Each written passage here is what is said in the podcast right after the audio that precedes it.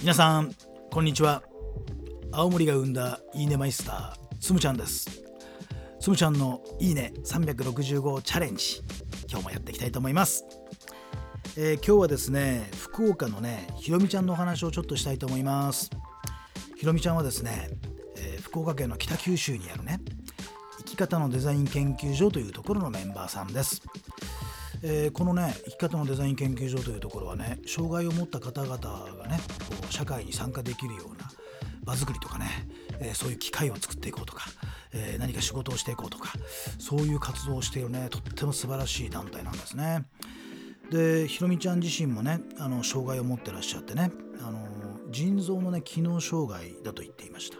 ねえーとまあ、食事制限ですとか、ね、それから運動の制限とかねいろいろあるんですよね。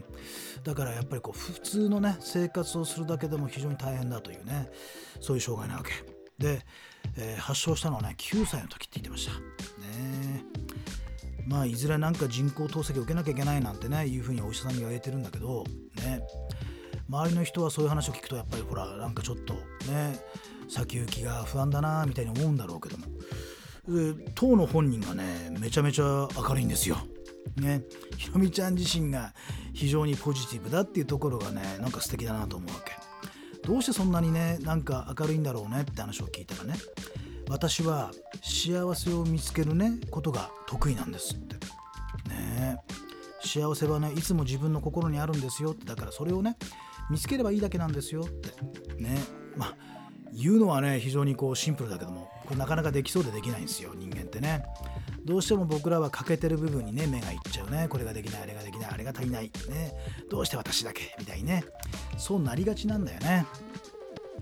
ひろみちゃんなんかはほらやっぱりいろんなね障害を持ってで不自由なこともね、結構あると思うんですよ。ね、欠けてる部分を探し出したら本当にたくさんあるのかもしれないけどでもあえて本人はねその幸せな部分をね見つけていくんだっていうことをやってるわけ。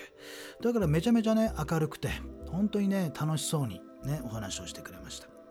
ひろみちゃんこれから夢何？って聞いたらねまたシンガポール行ってみたいって言ってました。ね。